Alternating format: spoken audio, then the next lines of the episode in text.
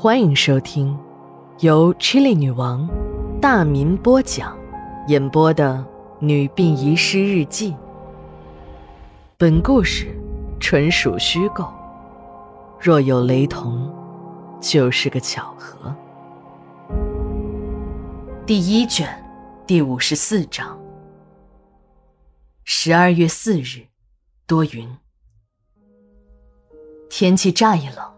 死亡率会立即的升高不少，不少体弱多病的老年人就没熬过这一关，殡仪馆的业务也就随之忙了起来，两班倒变成了三班倒。这些工种中最忙碌的要算收尸整理仪容了，运尸车一天二十四小时的值班，有时还要跑到一百多公里外的农村，负责整理仪容的同事们。在这个季节是最累的了。入冬，交通事故就多，那些由于交通事故送来的遗体都要清洗，撞坏的地方还要尽量的复原。刘姐他们几个就天天穿着大水鞋在停尸间里忙碌着。水管中，冷水流过尸体表面后，不久就要结成冰，遗体也因为寒冷而变得僵硬。仪容复原，给遗体穿衣服都会变得非常艰难。不过冬天也有一个好处，那就是尸体发出的尸臭和血腥味道会小一些。特别血腥的活儿，如收拾解剖现场、把被肢解的遗体复原，一般情况下都是男同事做。每完成一具遗体，都会站在角落里抽几根烟，不是他们烟瘾大。而是这样可以冲淡一下尸臭和血腥的味道。有时刘姐和秦姨也会向男同事们要一根抽两口。说起这烟，还是有故事的。有一次，老王就因为这烟的事儿被投诉了。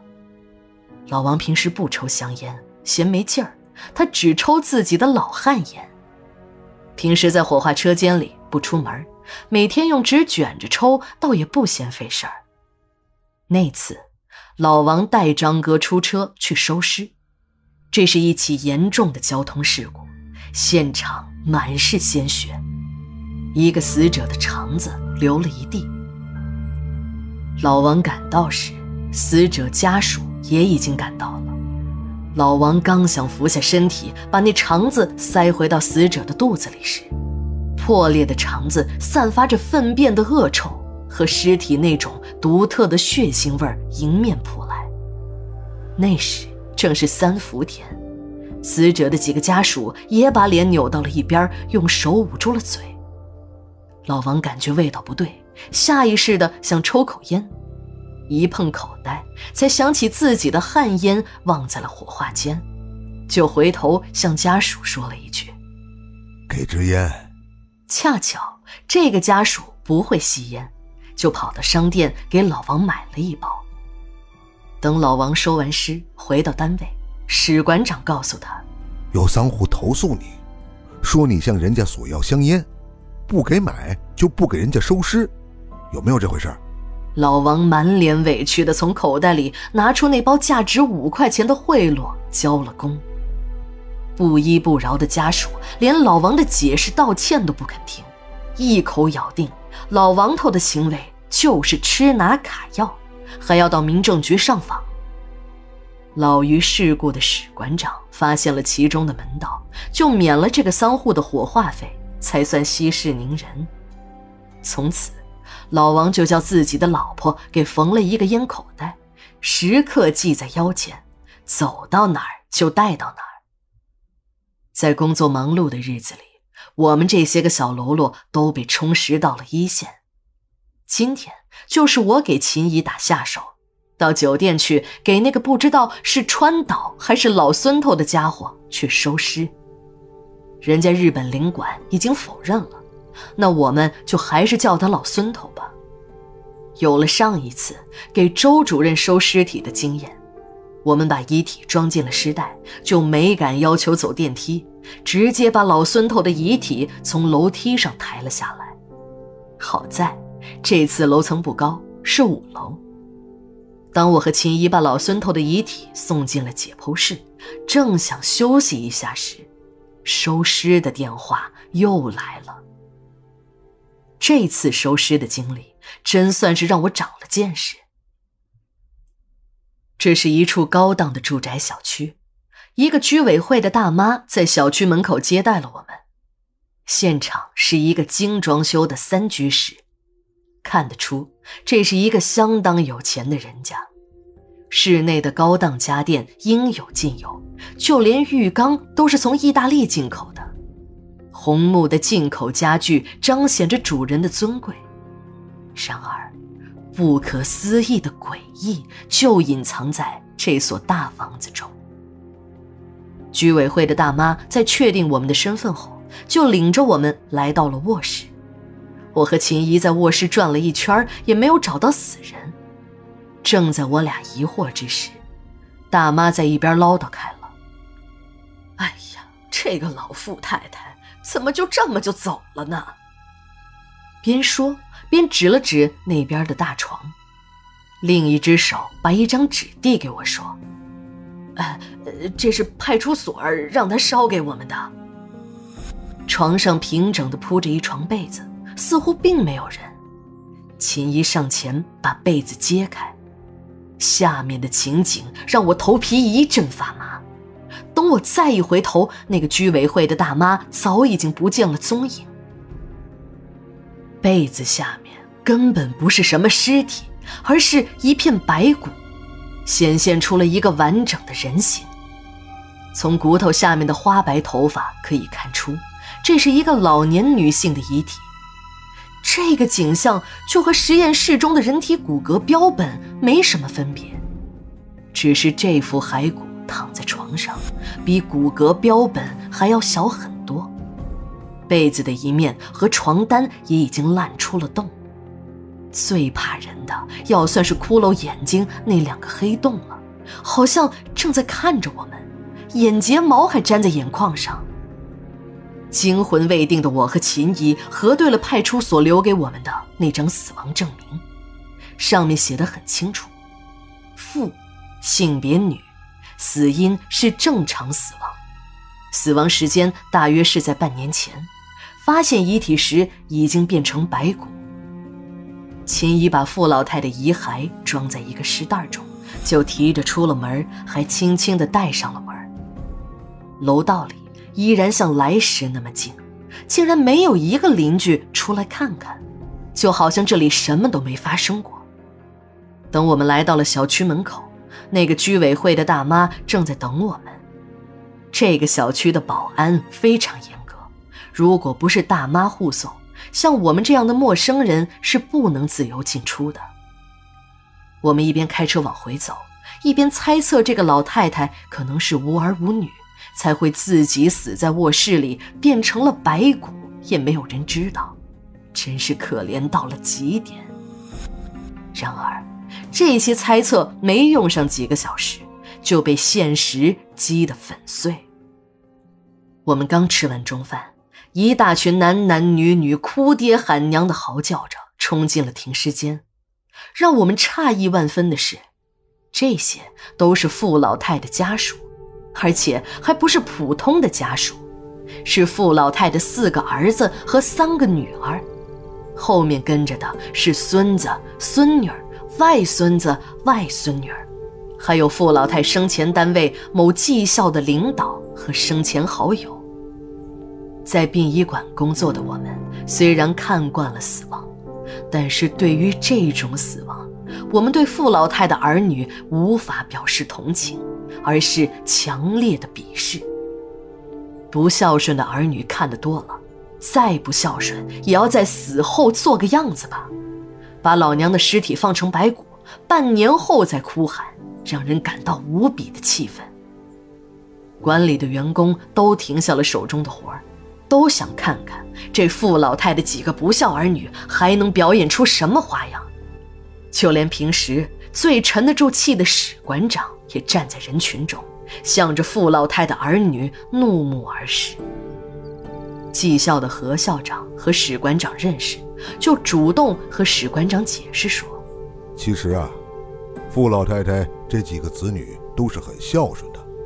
从何校长的讲述中，傅老太如何从一个技校退休教师到床上的一片白骨的过程，逐渐展现在我们面前。傅老太这一辈子生了四儿三女，她和丈夫都是技校的老师。在一次意外事故中，她的丈夫不幸遇难了。那时孩子们还小，最大的儿子才上中学，但由于她的丈夫是因公死亡，学校对他们一家的生活非常照顾，孤儿寡母的生活还算过得去。几个孩子呢，从小就懂事儿，大的放了学就主动照顾小的。洗衣做饭，各种家务，几个孩子也都是抢着干。邻里们都夸这几个孩子知道心疼妈妈，长大了一定会有出息。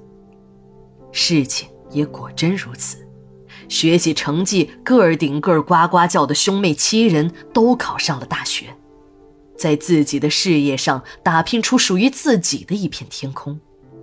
这几个孩子中有官员。学者、明星、企业家，最不济的小妹也成了知名的模特儿，整天的在地球的上空飞翔。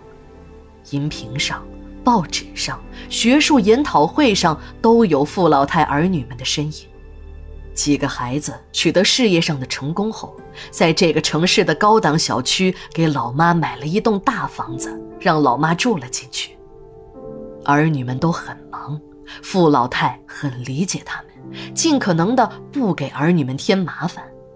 想看儿女们的时候，随便打开电视机就会看到儿女们的身影。儿女们其实啊也很惦记老妈，平常没事儿就给傅老太打个电话。无论再怎么忙，每年的大年三十儿，兄妹七人都会带着家人来和母亲团圆。傅老太也想过找一个老伴儿，人选都已经有了，和男方也很谈得来，但不知为什么，在这个问题上，兄妹七人的意见出奇的一致，都反对母亲找老伴儿。傅老太呢，也只好放下了这个念头。这件事以后，傅老太的耳朵出了问题，什么也听不见了。就是带着助听器也还是没有用，不能电话沟通了。几个子女就每个月给老妈写一封信。傅老太的身体一天不如一天了，怕儿女们分心，就提前把写好的几十封信都放在了快递公司，委托快递公司按月给七个儿女派发。傅老太的几个儿女都是成功人士。据说那个做主持人的是最敬业的，在台里主持了两档娱乐类节目，是台里公认的台柱子，最后还累吐了血。其实啊，傅老太的每一个儿女都是这样的忙碌，在这种忙碌的工作和非凡的敬业精神下，没发觉母亲的来信有问题，也就在情理之中了。再后来。傅老太晚上一觉睡去，第二天就再也没有醒过来。事情的发展永远是那么的偶然，揭开傅老太死亡的，竟然是一个入室行窃的惯偷。前天午夜，一个小偷潜入了这个小区，他发现这个单元的六楼很久没亮过灯了，家中没人，正好下手。小偷打开房门，一阵狂喜，家中没有人不说，一看这些高档家具，就知道没白来，这下发财了。就在小偷得意忘形之时，螳螂捕蝉，黄雀在后，早已跟踪小偷多时的侦查员把他抓了个现行。侦查员除了抓获这个意料之中的小偷外，还意外的在卧室的床上。发现了一具人体的遗骸。其实，警方对于傅老太的死是经过仔细勘察现场的，给出了合理的解释。傅老太的尸体在腐烂的过程中为什么没有散发出臭味？如果有严重的异味，那就算是邻居再怎么冷漠，也会警觉的。这些警察给出了两个解释：一是由于傅老太身体瘦弱，没有太多的肌肉脂肪；再就是傅老太的死亡时间大约是在五月份，这从那台还在运转的空调机上得到了证实。室内温度被定在了二十至二十五，在这个温度区间内，腐烂不会太激烈，产生的异味呢就进入了排气系统，这就是人们没有发现的原因。面对着这些哭得死去活来的孝顺儿女，我真的想问他们一句：有这份孝心，你早干嘛去了？但看他们哭的也不像是假的，也许。人的情感真的很复杂，很难用一句孝顺还是不孝顺来界定。晚上又加班到了很晚，史馆长很有领导风度的请我们吃饭。也许在别的单位可能会有外行指挥内行，但在我们单位绝对不是。史馆长是名副其实的殡葬专家，管理的任何一个工种。他都干过，管理第一批火化工，那都是史馆长一手带出来的徒弟；维修火化炉、藏尸柜，那更是在行。馆里面，副馆长、书记，二十多年来换了无数，只有这馆长的宝座一直稳稳地坐在他的屁股下面。史馆长为人和善，虽有心机，但却是个热心肠。管理员工的大事小情都关怀的无微不至，再加上我们殡仪馆的社交圈子太小，仅限于我们管理的员工，人员呢又没有什么流动性，大家的感情就处得很深。酒杯一端，老王的话就多了起来。当我们说起老孙头时，老王忽然哭了，在大家的追问下。